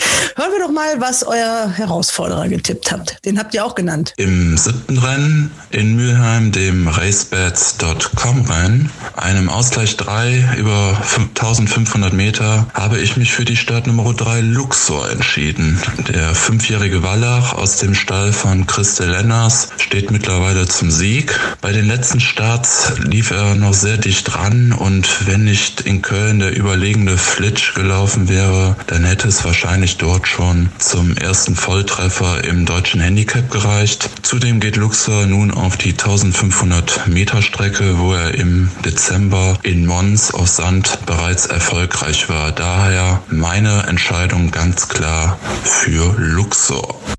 Ja, soweit äh, Mülheim mit insgesamt neun Rennen. Los geht's am Samstag um 13.30 Uhr in diesem ersten Rennen, das ihr ja auch getippt habt. Und, äh, neun Rennen stehen auf der Karte. 17.35 Uhr der letzte Start. Am Sonntag dann Hannover. Gregor Baum für seine Verhältnisse 13 Rennen waren ausgeschrieben. Es sind nur elf geworden, also mit einer relativ kleinen Karte. Ihr habt von den elf Rennen euch drei ausgesucht, weil wir insgesamt fünf Rennen immer in unserem Wettspiel äh, wetten wollen. Also, wer fängt an? Gut, das dritte Rennen, das ist unser Rennen quasi, das Racebit Podcast Rennen. Ein Rennen für dreijährige sieglose Stuten über 1600 Meter. Zehn Daterinnen sind im Einsatz und auch wieder einige Debütanten, was natürlich die Einschätzung immer ein bisschen schwieriger macht. Aber ich möchte mal zunächst mit den Pferden anfangen, die schon gelaufen sind. Die Nummer eins Key West hat zuletzt einen klaren Ansatz gezeigt, als sie zum ersten Mal auf kürzerer Distanz eingesetzt wurde. Die war vorher mal länger gelaufen, hat sie eigentlich nie was gezeigt. Aber heute ist es sicherlich schwieriger. Mein Mumm von den gelaufenen Pferden, muss ich ganz ehrlich sagen, ist die Nummer zwei Mülheimer Perle. Die ist sehr gut gelaufen bei ihrem letzten Start, hat gegen ein Gräbepferd, das hoch eingeschätzt war, knapp verloren, blieb vor zwei Pferden, die im Nachhinein sehr gut gelaufen sind. Laterani ist in Dortmund äh, sehr gut gelaufen am Donnerstag und Pretty and Proud hat beim nächsten Start gewonnen. Also diese Form von Mülheimer Perle sieht sehr gut aus. Der Champion ist wieder im Sattel. Also daher gefällt mir die ganz gut. Erwähnen muss man noch Donna Florentina, die angeblich die beste Stute von Jasmin Almräder ist. Mich wundert es nur. Letztes Jahr schön debütiert mit einem im dritten Rang, hat auch eine Diana-Nennung, aber jetzt hier 1600 Meter nur und ist seit 3. August nicht mehr gelaufen. Also äh, ist ein bisschen verwunderlich nach dem guten Start. Und ansonsten sind halt einige Debütanten natürlich bei aus großen Quartieren. Da stößt natürlich diese Palmas aus dem Möhler-Quartier ins Auge, weil die auch eine Diana-Nennung hat. Aber Möhler ist ja auch eher bekannt dafür, dass die Pferde ein bisschen langsamer starten. Und da ist mir mal aufgefallen, die, von dieser Mutter gibt es extrem viele Produkte. Also die, die war schätzungsweise bald 20 Jahre in der Zucht. Da kam auch schon einiges Gutes raus. Aber ich denke, die kann beim ersten Start noch nicht direkt gewinnen. Und deswegen plädiere ich für die Mülheimer Perle. Ja, da wäre ich einverstanden. Ich würde nämlich in dem Rennen auch mit den bereits gelaufenen Pferden gehen. Und äh, da ist eben die Frage, was man höher einschätzt. Den zweiten Platz von Key West zu Viadena, die ja auch eine gute Stute sein soll bei Jasmin Almenreder. Key West war da ganz dicht dabei. Oder eben der zweite Platz äh, von Mülheimer Perle gegen Sejana aus dem Grevestall. Das sah gut aus, wie diese Mülheimer Perle am Schluss in Schwung gekommen ist. 1600 Meter passt bestimmt äh, gut. Also von mir aus können wir uns gern für Mülheimer Perle entscheiden. Ich würde auch sagen, ich persönlich würde äh, Donna Fiorentine nehmen, weil ich habe auch gehört, dass sie die Beste sein soll bei Jasmin. Äh, das hat mir auch Jasmin selbst gesagt, aber natürlich eine lange Pause und man schon zur Vorsicht. Also dann soll es die Mülheimer Perle sein. Schade, dass sie nicht am Samstag läuft. Ne? Denn äh, das ist das Mülheimer Turfsyndikat, das Turfsyndikat 3, muss man sagen. Es gibt mehrere, dem äh, dieses Pferd gehört und trainiert äh, wird sie von Axel Kleinkoros eben auch in Mülheim. Tja, und was sagt euer Herausforderer? Hören wir doch mal rein. Im dritten Rennen in Hannover, dem RaceBets Podcast-Rennen über 1600 Meter, habe ich mich für die Startnummer 9 Palmas aus dem Stall von Andreas Wöhler entschieden. Die Stute läuft nach Abstammung wohl schon auf ihrer Idealstrecke und mich würde es jetzt nicht wundern, wenn sie gleich gewinnt. Die rechte Schwester Penny Lane war auch direkt beim Debüt erfolgreich. Warum soll das bei ihr anders sein? Ja, ist doch spannend. Haben wir nicht immer die gleichen Pferde? Ja, das stimmt. Dann kommen wir zum vierten Rennen. Das steht bei RaceBets noch ohne Titel. Das ist das Gördert-Sübrecht Erinnerungsrennen. Gesponsert von Professor Gerhard äh, Sübrecht in Erinnerung an seinen verstorbenen Sohn. Das muss man sagen. Auch das andere Listenrennen ist gesponsert. Also eine gute, eine sehr schöne Geste in Zeiten wie diesen, wo diese Rennen ja doch noch immer ohne Zuschauer stattfinden müssen. Ein Listenrennen sogar. Ja, und ein ganz kompliziertes Listenrennen für den Wetter, finde ich. Denn man muss sich die Frage stellen, geht man nach der Ausrechnung oder traut man den Stuten, die aus dem Handicap kommen, einen Sprung in die Listenklasse zu? Frage ist auch, wie wird eigentlich der Boden in Hannover? Es soll wohl schon ein bisschen regnen, aber wer weiß, wie ergiebig das sein wird. Von weichem Boden würde wohl Recover Me profitieren, von gutem Boden zum Beispiel Gaia. Die Frage, was kann diese Emoji noch, die als Zweijährige so beeindruckt hat und dann zu Grafar in Training kam, jetzt wieder hier an den Start geht, von Miki Kadetu geritten wird. Und eben diese Handicap-Stuten, Isaiah aus dem Wöhlerstall und Marshmallow äh, von Peter Schirgen. Beide waren zuletzt im Ausgleich zwei Zweite. Also ein wirklich kompliziertes Rennen. Und dann haben wir noch nicht Mrs. Appleby erwähnt aus dem Stall von Roland Schubasch, der auch eine gute Stallform hat und dessen Pferde in, gerade in solchen Rennen auch gerne mal unterschätzt werden, wie zuletzt Memphis im Koma Oleander-Rennen gezeigt hat. Also ich bin gespannt, was meine Expertenkollegen da ausgegraben haben. David, komm, was hast du ausgegraben? Ich habe Isaiah ausgegraben, wo sie die tiefste GAG von allen hat, weil ich habe auch gehört, dass sie angeblich die beste Stute im Stall ist. Das stand neulich in der Presse und ich glaube nicht, ich könnte mir vorstellen, dass sie ein ganz interessantes Pferd ist. Ich mag den Vater, Fahr, mit zwei H am Schluss. Der ist zwar in England, glaube ich, für Godolphin ist immer gelaufen. ich komme aus einer deutschen Mutter, das war aus der Gombarde von Lamdo und deshalb glaube ich, dass gute Boden sicher ein Vorteil wäre. Aber Isaiah ist eventuell ein Pferd, die positiv überraschen kann. Gut, man muss sagen, jetzt hier, wie der Ronald schon ein bisschen angesprochen hat, die aus dem Handicap kommen, sind so ein bisschen das Problem. Gaia hat ja gezeigt, dass dieser Sprung oft gar nicht so groß ist. Gaia ist sehr gut gelaufen und die läuft auf 1600 Meter vielleicht sogar noch ein bisschen besser. Die hat hier wahrscheinlich sogar auch eine Mini-Chance. Für die Quote muss ich erwähnen, Charoka steht im Langzeitmarkt 12,0. Die war nur ganz knapp hinter Recover Me, die steht 4,5. Charoka ist leider so ein Pferd, was ich nicht so mag. Der läuft sehr, sehr wechselhaft, zeigt einen Ansatz. Danach ist der Ansatz leider oft wieder weg, aber nach Klasse kann sie so im Rennen immer nach vorne laufen. Ist vielleicht für ein bisschen Leute mit mutigen Wetten für den Kurs eine interessante Sache. Aber ich möchte nur mal ins Feld werfen mit der Emoji. Die war in Frankreich letztes Jahr Zweite auf Gruppe 3 Ebene. Traut man das einem anderen Pferd, das hier im Feld ist, zu, dass sie in Frankreich Zweite auf Gruppe 3 Ebene ist? Selbst bei ihrem letzten Start, der war zwar nicht mehr so toll da im November, war die nur ein bisschen mehr als drei Längen geschlagen in einem Listenrennen da wird schon ein bisschen mehr verlangt als hier in Deutschland. Also ich möchte nicht, dass man diese Studie so sehr unterschätzt, obwohl bei ihr die Weiterentwicklung fehlt. Sie ist sehr gut in die Saison gestartet, dann im Laufe des Jahres hat sie sich nicht wirklich gesteigert. Und für mich, wenn man einen aus dem Handicap nimmt, finde ich Marshmallow interessanter, bin ich ganz ehrlich. Die ist siebenmal gelaufen, äh, hat viermal gewonnen, war dreimal Zweite, ist die Konstanz in Person, finde ich ein bisschen interessanter als Isaiah. Aber wenn Emoji einigermaßen in Form ist, wird sie wahrscheinlich dieses Rennen gewinnen. Ja, legt euch mal fest. Also ich glaube, ihr habt fast über jedes Pferd äh, was gesagt, über eins nicht. Vielleicht sollte also, man das nehmen. Äh, Aber ich würde mal sagen, kommt in die Pötte. Ja, ich würde auch Marshmallow stärker einschätzen als Isaiah, was mir bei Isaiah, Isaiah scheint irgendwie ein Talking Horse zu sein. Das muss man auch sagen. Die Kurse gehen runter für Isaiah, also da hat man offensichtlich eine große Meinung. Hm. Es ist der zweite Start nach einer langen Pause. Auch ein kleines Fragezeichen. Und was mir bei Marshmallow besonders gefällt, sie ist auf der Bahn ungeschlagen. Sie ist zweimal gelaufen in Hannover, hat zweimal gewonnen. Also wenn man eine Stute aus dem Handicap nimmt, dann würde ich auch eher zu Marshmallow tendieren, wobei ich auch glaube, dass sie bodenunabhängiger ist als Isaiah. Ich habe jetzt mal beim, äh, bei RaceBets nachgeschaut. Also die liegen alle verdammt eng beieinander. Also da konnte man sich auch nicht richtig festlegen. Emoji ist noch die Favoritin. 4 steht sie 4 zu 1. Recover Me 4,5 zu 1. Isaiah auch 4,5 und Marshmallow 5,5. Und danach wird es dann zweistellig. Also das nimmt sich da alles nicht so viel. Aber ihr müsst euch jetzt entscheiden. Von mir aus können wir Marshmallow nehmen. Das Einzige, was mich stört, ist, dass natürlich Brümmerhof drei Starter in den, in den Rennen hat. Und das ist klar Herrn Baum, er lässt immer alle Stuten laufen in diesem Listenrennen. Ne? Alles, was einigermaßen vier, vier Beine hat. Und im nächsten Listenrennen ist es genauso. Aber gut, die beiden von Moser scheinen die weniger populäre von ihnen zu sein. Marshmallow ist vielleicht die erste Farbe. Hat er den besten Jockey auch noch. Ne? Also nehmen wir die 406 Marshmallow. Ja.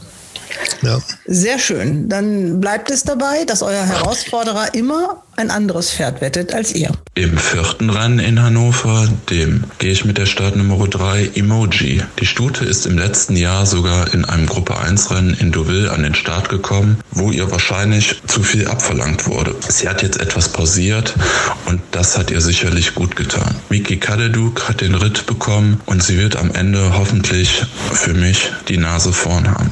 Ja. Oh, ein, der große Außenseiterin. ja, nimmt alle Favoriten wieder. ja, ja wenn es dann ernst geht, wird, ne, dann. Überall hoch. Emoji geht hoch in den Festkursen. Ja. Also. Das dann, kann uns ja recht sein, Ronald, wenn das so ist. dann kommen wir zum siebten Rennen, auch ein Listenrennen. Da steht Taxi for Horses, Hannoverscher Stutenpreis drüber, auch gesponsert. Da sind schon ein paar bessere Pferde am Start. Gut, ich habe den Wehrmarkt gar nicht gesehen. Ich vermute, dass der vielleicht Favoritin ist.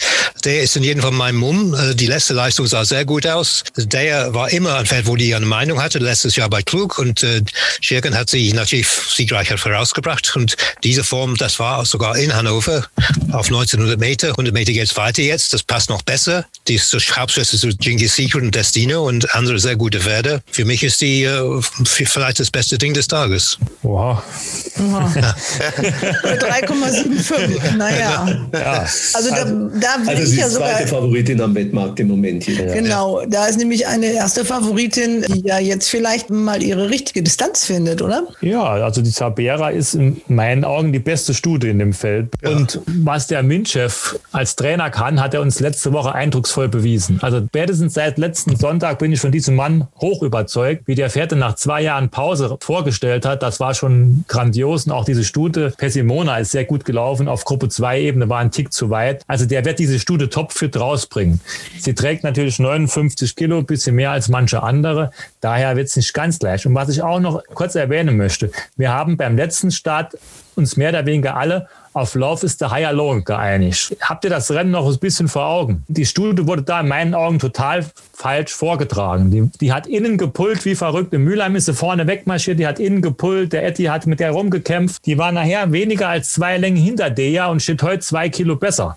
Also ich, ich hoffe mal, dass diese Stute am Sonntag galoppieren wird von vorne, wie sie es in Mülheim auch gemacht hat. Und der Wöhler hat auf seiner Homepage auch ein bisschen geschrieben, dass die Taktik falsch gewählt war und so. Also deswegen möchte ich diese Love is the Higher Low noch nicht ganz abschreiben. Und jetzt die Dea, ich mag Dea auch, aber diese hoch zu loben, also das könnte enger zugehen. Also, ja. aber es entscheidet sich für mich nur zwischen diesen drei Pferden. Da bin ich jetzt ganz ehrlich. Ja, es ist interessant, wie der Rennverlauf wird, weil ja, wenn Love is the Higher Law wirklich vorne geht, dann ist die Frage, was macht Tabera? Die geht eigentlich auch vorne. Machen die sich das Rennen kaputt? Das ist mal nicht anzunehmen, sind ja intelligente Jockeys im Sattel. Aber das ist schon eine ganz spannende Frage. Aber ich denke auch, dass Tabera die Stute mit der größten Klasse im Feld ist. Klar, sie muss ein, ein bis zwei Kilo den anderen geben. Aber ich glaube, dass die doch noch mal in einer anderen Straße zu Hause ist. Ich glaube, dass sich der ja schon auch dahin entwickeln kann. Aber im Moment weiß ich nicht, ob sie schon da ist.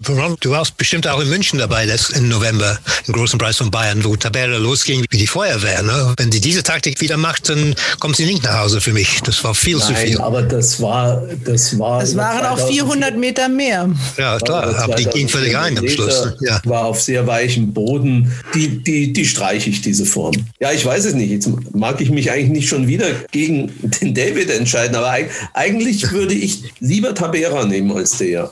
Okay. Und aber Christian würde, glaube ich, Love is the Higher Law nehmen, ne? oder? Nein, nein, nicht unbedingt. Ich bin ja auch der Meinung, dass Tabera die beste Stute ist. Ne? Ich ja. muss sagen, ich kann mir vorstellen, dass unsere alte Freundin, letztes Mal haben wir die mit Inbrunst hier angesagt, Love is the Higher Law, dass sie dieses Mal weiter vorne ist. Ne? Aber ich tendiere auch eher zu Tabera, aber ich möchte auch nicht immer den David so runterbuttern. Das ist auch nicht fair. Ne? Also. Und es kann schon sein, also Distanz passt natürlich für der ja, wenn der Boden ein bisschen elastisch wird, das passt auch. Also also wenn wir jetzt sagen, dass wir immer ein anderes Pferd wetten wollen als unser Herausforderer, solltet ihr vielleicht nach Alternativen zu Nummer 1 suchen. So.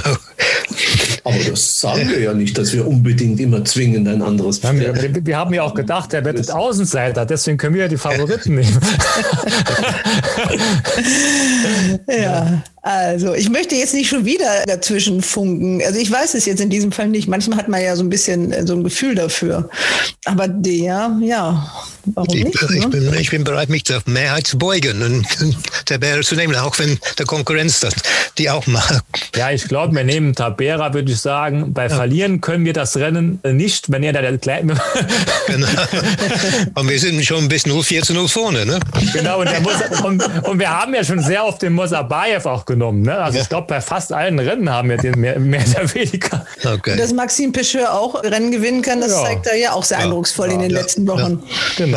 Also, dann loggt ihr Tabera ein und ich habe es ja schon verraten vorab. Eigentlich macht, wollt ihr das ja immer gar nicht wissen und ihr sollt es auch gar nicht wissen, aber ich habe ja euch ja nicht abgebracht von eurer Idee. Also hören wir nochmal, wie Kai Ballmann, ist ein Stasi nicht, wie Kai Ballmann das begründet. Im siebten Rennen in Hannover, dem Hannoverschen Stutenpreis über 2000 Meter, habe ich mir zwei Pferde rausgesucht. Zum einen die Startnummer 1 Tabera und zum anderen die Startnummer 2 Daya, die bereits beide in Hannover gewonnen haben. Die Mincher-Pferde muss man eigentlich auch immer beim ersten Jahresstart beachten und da mich die Art und Weise der Siege aus dem letzten Jahr so beeindruckt hat, habe ich mich für Tabera und gegen Daya entschieden. Für Tabera sind die 2000 Meter jetzt auch wieder ideal. Wahrscheinlich wird zwischen diesen beiden Stuten nicht viel liegen. Ja, mit meinen fünf Siegen werde ich euch natürlich schlagen, liebes Expertenteam. Und ich sage dann mal nur bis nächste Woche. Ja, also der ist optimistisch. Fünf Sieger will er abräumen. Hätte völlig vergessen, wenn er fünf Sieger wirklich trifft, dann gewinnt er gleich 2000 Euro. Aber ich glaube, ihm ging es erstmal um den sportlichen Wettstreit mit euch. Aber ihr seid in Form. Das habt ihr in der letzten Woche eindrucksvoll bewiesen. Also, wollen wir es nochmal zusammenfassen? Da müsst ihr mir ein bisschen helfen. In Mülheim, das erste Rennen, da habt ihr die 101 Rock My Life gewählt. Und Kai Ballmann ist mit der 108 Samoa gegangen. Das siebte Rennen, da hat Kai Ballmann ähm, die 703 Luxor gewählt und ihr die 706 Score gegen Davids Widerstand. Ja, weil ich nicht glaube, dass er stehen kann. Gut, dann äh, kommen wir nach Hannover. Da steigen wir ein. Natürlich, dieses Rennen haben wir auch wegen des schönen Namens ausgesucht. Das ist das RaceBets Podcast Rennen, ein Stutenrennen. Mit der 2 Mülheimer Perle. Also mit der 302 Mülheimer Perle für euch. Und euer Herausforderer geht mit der 309 Palmas. Gleich das nächste Rennen ist dann das Listenrennen. Da habt ihr euch festgelegt auf die 406 Marshmallow und Kai Ballmann hat die 403 Emoji gewählt. Dann kommen wir zum letzten Rennen in dieser Battle. Wer wird RaceBets Podcast Champion? Das zweite Listenrennen des Tages in Hannover, der Taxi for Horses Hannoversche Stutenpreis. Da habt ihr euch nach längerer Diskussion für die 701 Tabera entschieden und der Herausforderer Kai Ballmann hat die gleiche Wahl getroffen. Also, top, die Wette gilt. Ich bin gespannt, wie viele Sieger es diesmal werden. Hoffentlich keine Nullrunde. Und man kann natürlich auch, wir müssen ja auch ein bisschen an eure Spendenaktion denken. Also da muss ja auch mal ein bisschen Geld in die Pötte kommen. Also ihr müsst auch mal so zwei, drei Runden hintereinander gewinnen, damit sich dieser Topf ein bisschen mehr füllt. Also im Moment sind da 200 Euro drin, also ein bisschen mehr, also vierstellig finde ich, solltet ihr schon werden mit eurem Spenden sammeln, bis, bis wir uns überlegen, für wen das sein soll. Ihr seid guter Dinge? Ja. Naja, wir sind immer besser, wenn es dann auch um die Quoten geht. Ihr braucht auch so ein bisschen Druck, finde ich, so ein bisschen, oder nicht? also die erste Runde naja, ist ja Also auch wir machen nicht absichtlich hinterher, das steht schon mal fest. Ja, genau. Ne? Also der Herausforderer hat natürlich immer so ein gewisses Plus in der ersten Runde. Da zählt nur die Zahl der Sieger, egal wie gut oder wie schlecht die Quote ist. Und bei Gleichstand, dann kommt der Herausforderer eine Runde weiter. Also das ganz einfache Regeln in Runde eins, auch ganz einfache Regeln für die Schnitzeljagd. Ihr müsst drei Fragen richtig beantworten aus diesem Podcast und dann kriegt ihr oder könnt einen 10 Euro Bonus gewinnen, vorausgesetzt ihr gehört zu den ersten 50, die sich an diesem Gewinnspiel beteiligen. Dann wünsche ich euch äh, Vatertag habt ihr alle nicht gefeiert. David, du hättest das Anrecht dazu gehabt. Ich meine, meine Kinder äh, sind beide 50 Jahre alt und mehr. Eine ist in London und der andere ist in New York. Von den beiden nichts gehört bis jetzt. Aber ich glaube nicht, dass es Vatertag in den USA ist oder in England. Nur, nur hier in Deutschland. Vatertag dort ist irgendwann im Juni. Also dann freue dich auf den Anruf im Juni. Genau. okay, ja, dann ähm, wünsche ich euch noch ein schönes Wochenende, schöne Wettrennen am Samstag und Sonntag noch in Mülheim und in Hannover. Und ich bedanke mich. Ciao, ciao, macht's gut. Ciao, ciao. Ciao, ciao, ciao. Ciao, ciao. Ciao, ciao. Hals und Bein. Bis zum nächsten Podcast.